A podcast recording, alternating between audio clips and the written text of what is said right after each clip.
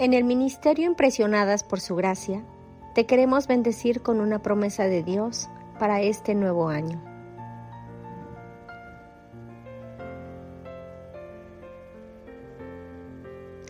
Soy una colaboradora del Ministerio Impresionadas por Su Gracia. Mi nombre es Mayra Velázquez de Navarrete, soy de México y hoy te quiero recordar una promesa del amor de Dios para este próximo año 2023.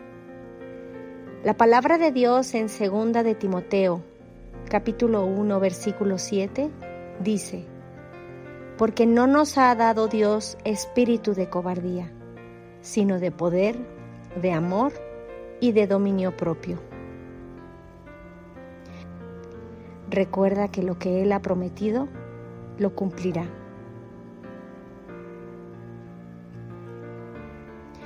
Yo no sé por lo que tú estés pasando en este momento, pero Jesús, en este nuevo año, quiere decirte que tu corazón no debe de tener cobardía, porque Él está contigo en todo momento.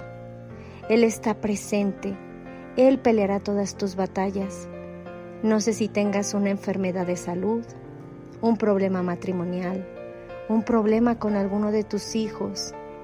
Solamente el Señor Jesús lo sabe pero Él es el que te dará todas las fuerzas suficientes para que tú salgas adelante siempre, mientras tú lo mantengas a Él como estandarte, como lo principal en tu vida. Él estará presente todos los días para pelear tus batallas.